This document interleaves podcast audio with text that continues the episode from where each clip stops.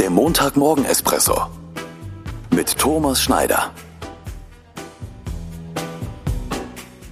Ich wünsche einen guten Montagmorgen. Heute Morgen meine Gedanken zu einem Zitat des deutschen Philosophen und Schriftstellers Ludwig Marcuse. Nicht alle Sterne lernten wir durch Aufblicken kennen. Mit manchen waren wir auf Du und Du, bis wir merken, dass sie Sterne sind. Ich finde das ein wunderschönes Zitat.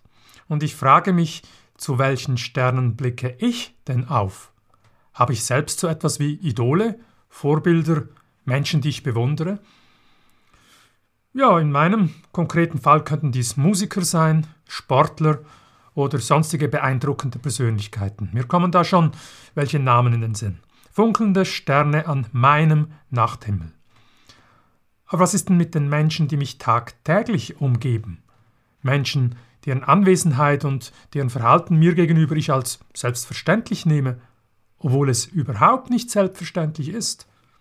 Zum Beispiel unser Vermieter, der uns in einer schwierigen Zeit aus eigener Initiative einen Großteil der Miete für drei Monate erlassen hatte oder ein guter Freund und seine jahrelange Loyalität mir gegenüber.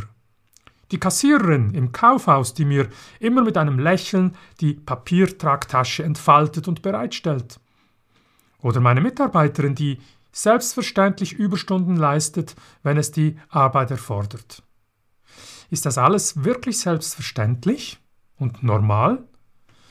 Sind nicht auch diese Menschen Sterne, die mich begleiten? Nicht alle Sterne lernten wir durch Aufblicken kennen. Mit manchen waren wir auf Du und Du, bis wir merkten, dass sie Sterne sind.